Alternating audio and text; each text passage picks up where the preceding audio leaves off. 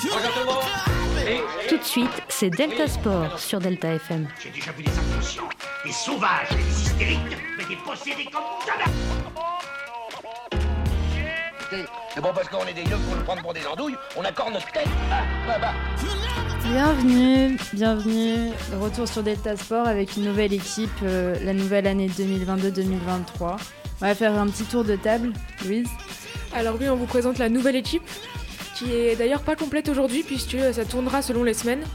Donc on a Antoine, Raphaël, Romy, Zoé et euh, Ambre qui arrivera après euh, le départ de Romy. Ok, euh, donc on va poursuivre. Euh, on va voir plusieurs rubriques aujourd'hui, notamment la récap des grands moments sportifs de cet été que Antoine va nous présenter. Aussi, on aura un moment football. On va parler de la Ligue des Champions que va nous présenter Romy, la Coupe du Monde que va nous présenter Raph. On va avoir un petit fil actu euh, de Zoé. Ensuite, on va partir sur euh, de la Formule 1 présentée par Antoine, de la Formule 4 parce qu'il y a eu euh, le JP Explorer ce week-end, ça va être présenté par Louise. On va finir avec le tennis par Ambre qui va nous rattraper plus tard. Et on finira par un quiz général. Alors on commence par le récap des grands moments sportifs de cet été. Euh, on commence par euh, l'Euro de football féminin qui s'est déroulé du 6 au 31 juillet. Et euh, les, Françaises ont plutôt bien performé, mais elles sont quand même fait éliminer en quart de finale contre l'Allemagne. Après, on a eu aussi les mondiaux d'athlétisme qui se déroulaient à Berlin durant, durant le mois de juillet, du 15 au 24 juillet. On a eu une belle médaille du français Kevin Mayer en décathlon et euh, quelques médailles euh, euh, d'argent aussi. C'était des beaux moments.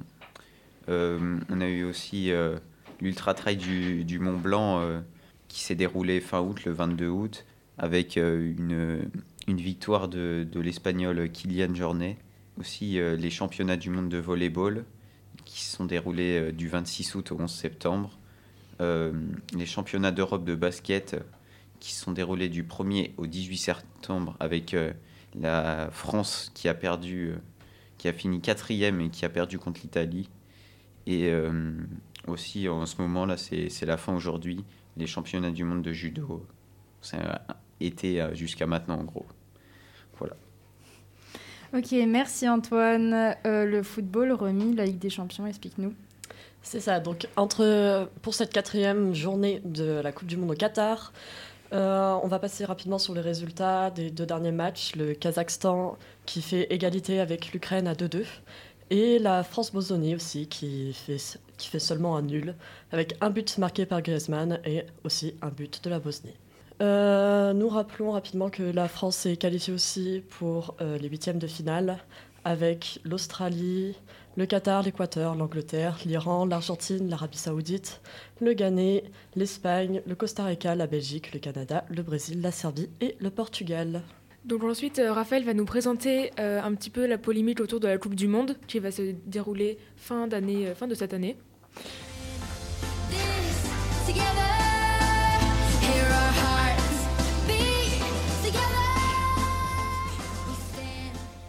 Ah là là, sujet qui fâche, euh, le Qatar, euh, pays des droits de l'homme, euh, un, pays aussi grand que la, Corse, assez petit, prévoit pour tellement petit qu'il n'aura pas assez de personnes, il sera pas assez grand pour accueillir tout le monde, ce qui fait que du coup il prévoit 160 vols aériens par jour pour desservir les autres pays autour, pour pouvoir héberger ces euh, 3 millions de supporters qu'il attend. 6500 migrants, c'est le nombre de personnes qui sont mortes en construisant les stades. Donc voilà, il y a, récemment, ils ont fait un match test. euh, le match test au Qatar qui a été un véritable fiasco. Plusieurs personnes rapportent que 45 minutes d'attente pour se- 45 minutes de marche pour se rendre au stade avec, des stades mal climatisés sous 35 degrés, avec un manque de nourriture et d'eau à l'intérieur. De nombreux malaises ont été signalés. Et par exemple, pour le Qatar, il interdiction, y aura une formelle interdiction pour les personnes LGBTQIA+, ainsi que la place d'une femme très très mal euh, très mal vue, donc avec un croc-top interdit et tout ce qui va avec. Donc euh, au sujet de la Coupe du Monde, on peut aussi parler euh, du côté plus euh, football. Est-ce que vous avez des pronostics, par exemple pour l'équipe de France? Est-ce que vous suivez la Coupe du Monde? Euh, Est-ce que vous connaissez seulement la poule? Tu l'as expliqué, la poule, euh, les membres qu'il y avait dans la poule euh, avec la France? La, La poule du D. groupe D? La coupe du... Alors, du coup, Pour on la a la du France. euh, Oui, c'est ça. Ben, on a la France qui est en première position dans sa poule. Après, il y a l'Australie qui la suit. Et euh, en troisième, on a le Danemark et la Tunisie. Et du coup, euh, petit pronostic, Antoine T'en as? Bah, surtout, euh, je pense que les, pour se qualifier pour, euh, pour les quarts de finale, je pense que ça devrait plutôt le faire quand même. La poule est quand même assez simple, on va dire. Mais après, après on va voir. Je sais pas, j'ai pas regardé euh, à quel moment, euh, enfin, quelles seront les équipes après laquelle la France pourra potentiellement tomber. Mais euh, je pense que la poule reste quand même abordable. Euh, Sujet écologie, vous en pensez quoi euh, de la construction de ce stade au Qatar? Ah, c'est un fiasco total, mais après le mal est fait, donc euh, maintenant ça- c'est un peu tard de. euh, c'est un peu tard de tout modifier, mais bon, euh, il aurait fallu le faire avant. Mais par contre, ça peut donner une image sur ce qu'il prévoit de faire pour les, euh, les euh, Jeux d'hiver euh, d'Asie, d'Asie, de peut-être faire la polémique avant qu'ils soient construits plutôt qu'après. Les jeux euh, d'hiver qui se dérouleront en 2000. euh, 29, il me semble. D'accord. Mais ça a été acté du coup? C'est forcément euh, là-bas. Je je sais plus où c'est, mais Sachant que c'est pas les Jeux olympiques, c'est les Jeux d'hiver asiatiques. Donc, ça, donc je sais pas. Je sais- euh, ça a été acté, ça a été décidé. Maintenant, euh, ils prévoient de faire ça au milieu du désert. Donc des Jeux d'hiver au milieu du désert, je sais pas ce que ça va donner.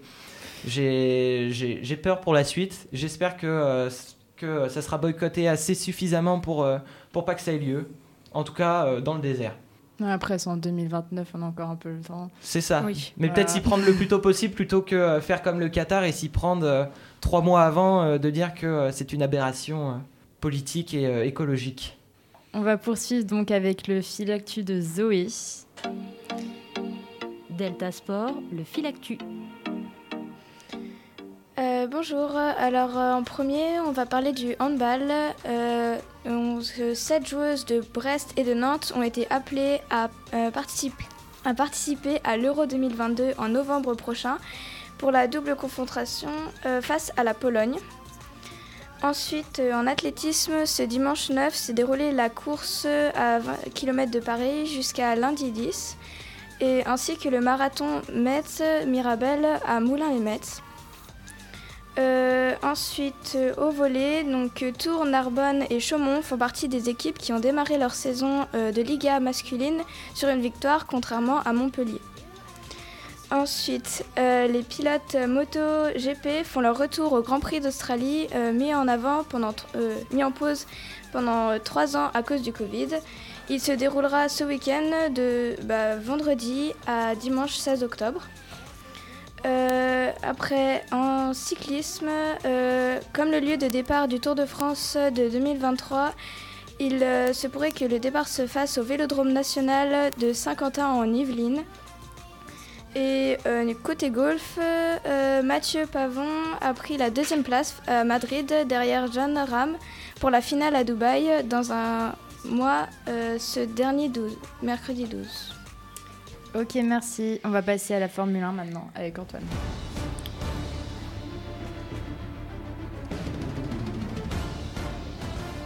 On va revenir sur la 18e, 18e journée du championnat de Formule 1. euh, une dixième, 18, 18e journée qui se déroulait à Suzuka, euh, au Japon, euh, avec un temps un petit peu désastreux, beaucoup de pluie et qui n'était pas forcément à l'avantage des pilotes. Euh, tout de même, Max, Ve- Max Verstappen s'est quand même imposé. Euh, derrière lui, il y avait euh, Sergio Pérez et Charles Leclerc. Il, me semble qu'il est donc assuré de garder sa, sa première position et de gagner cette édition 2022 de la Formule 1, euh, même si la bataille restait serrée. Euh, je sais pas si vous avez suivi un petit peu, il y a eu pas mal de polémiques euh, sur euh, ce JP du Japon. Je sais pas, non? Euh, Il y a eu des problèmes par rapport aux points, il y a eu pas mal de pénalités. D'ailleurs, Charles Leclerc en a une. De base, il était passé deuxième. il est passé deuxième à la ligne de départ. Il a une pénalité de 5 secondes qui l'a fait descendre à la troisième place, du coup. Je sais pas si vous en avez entendu parler, ça a fait pas mal le tour des réseaux. Si, si, rapidement, mais pas plus que ça. Bref, euh, on va, on va euh, passer par euh, la Formule 4, donc le JP Explorer qui a eu lieu ce week-end, qui a d'ailleurs explosé les compteurs des viewers sur Twitch, le Twitch de Squeezie. À toi, Louise. Alors oui, déjà, qu'est-ce que c'est le JP Explorer? C'était une course organisée par le youtubeur Squeezie de Formule 4 qui se déroulait samedi dernier au circuit Bugatti du Mans. Euh, il y avait 40 000 spectateurs sur place et les écuries, il y en avait 11 et elles étaient composées de 22 pilotes connus du YouTube ou euh, du Twitch français. Donc euh, comme l'a dit Lison, on a eu un record français de vues avec euh, 1 million. Et c'était une énorme production digne de télévision qui était exclusivement pour Twitch, donc qui marque sûrement un moment fort pour les streams français. Après, sur le classement, on peut parler de la victoire de Sylvain, qui était euh, avec son duo euh, Pierre de Villebrequin. On a aussi un moment fort avec euh, l'accident de Joyka. Donc on a pu voir euh, sur Twitch les réactions de ses proches, etc. Et l'organisateur du de l'événement, Squeezie, finit à la cinquième place. Voilà. Est-ce que vous avez suivi, vous, l'événement? Oui, carrément. C'était Oui. magique. hein. Ouais, ouais. Même le, rien que le circuit déjà, c'était le circuit des 24 heures du Mans. C'était un, un lieu euh, rempli de- d'histoire et c'était déjà, euh, déjà un exploit en soi. quoi. Mais voilà. Ouais, et puis que ce soit des débutants en quelque sorte, euh, je crois pas qu'il y en ait autre que des pilotes qui aient réellement euh, touché à ça. Donc c'est assez impressionnant quand même d'avoir vu euh, des youtubeurs bah, faire de la Formule 4 quoi. En si peu de temps en fait, surtout, de préparation. Ouais, parce qu'il me semble qu'ils ont commencé les journées d'entraînement en mars. Ouais. Il devait y en avoir à peu près une, une six par mois. je crois. Ouais, voilà. ouais, 5 ou 6. Et donc du coup, c'était vraiment un défi euh, pour eux aussi. Ils avaient aussi des simulateurs, il me semble, Mm. pour s'entraîner euh, pour, en complément des sessions. Quoi. Mais Ouais, et puis on peut rappeler aussi qu'il y a Sofiane qui est arrivée en cours de route parce que euh, il y a le youtubeur euh, Maxence euh, qui s'est qui s'est euh, enlevé euh, de cette compétition. Donc euh, en soi, ça peut être ça peut être vachement stressant en vrai euh, d'arriver et de pas avoir autant de compétences que les autres. Et puis en fin- au final, il a pas fait euh, un truc euh, horrible. Enfin, il s'est- il est pas tombé. Enfin, comment dire? Il a pas eu d'accident, quoi, comparé à Joyka qui était là depuis le début ou des trucs comme ça, quoi. Il finit euh, d'ailleurs 18ème sur 22 Ouais. pour, euh, Oui, il s'est bien débrouillé. pour rappeler. De qui? Et Sofiane, Ah, Sofiane. est-ce que vous aviez un, un petit chouchou pendant la course? Ah, moi, Mixem et Thomas, je crois. hein. C'est vraiment franchement, Étienne, mais c'est pas grave. Étienne. Euh, oui, euh, Étienne, oula, pardon. Bah, Étienne, c'était son rêve en même temps, il le dit Oui. vachement. hein. Ouais, oui. Très impressionnant. euh, Ouais. Mais- Sa montée sur YouTube, euh, en Ouais. seulement deux ans, il a vraiment réalisé incroyable. beaucoup de ses rêves, je crois. D'ailleurs, après, il y a eu des beaux reportages réalisés, notamment par Amixem euh, qui revient Ah sur oui. le GP et Mm. même plein d'autres youtubeurs. Ouais, ouais. Franchement, c'était sympa. Puis ils ont tous un avis différent là-dessus, donc c'est hyper intéressant, en vrai. euh, Regardez-les sur YouTube. hein. Franchement. ok, on va passer au tennis.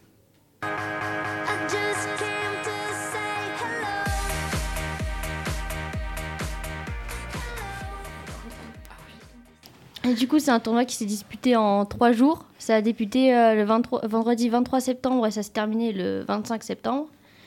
Pour rappel, c'est la, Lave- la Lever Cup.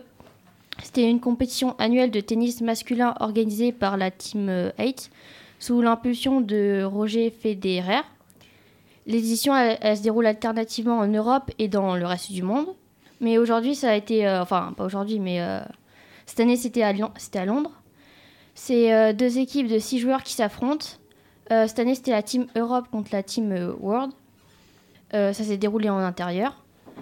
On a eu les retrouvailles du quatuor Roger Federer, Rafael Nadal, Novak Djokovic et Andy Murray, qui étaient tous dans la Team Europe. Mais euh, ça a été la Team euh, World qui a gagné. Et euh, par rapport au dernier match de Roger Federer, il a quitté le, il a fait un adieu en larmes, voilà. Et parce que c'était le dernier match de sa carrière. Il y a beaucoup de personnes qui considèrent qu'il s'agissait d'un des plus grands matchs de tous les temps. Bah oui, déjà pour son côté émotionnel, et puis bah, enfin, il a eu une grosse, grosse carrière quand même, Roger Federer, donc c'est. Je sais pas, je sais pas ce que vous avez pensé de ça, mais le fait qu'il qu'il perde son dernier match, ça fout un coup quand même. Ouais, je suis d'accord. Mm. Une si grande carrière, c'est dommage Mm. de finir sur une note euh, comme ça. Après, c'est pas ce qu'on retient vraiment de sa non, carrière, non, c'est clair. c'est dommage pour lui, quoi. Puis son meilleur coéquipier, Rafael Nadal, hein, franchement, c'était cool Ouais, à voir. c'est clair. Ça faisait plaisir. Ouais, C'était un beau dernier match. Oui. Ouais, une belle sortie. Ok, et ben on va terminer avec euh, le quiz. Le quiz.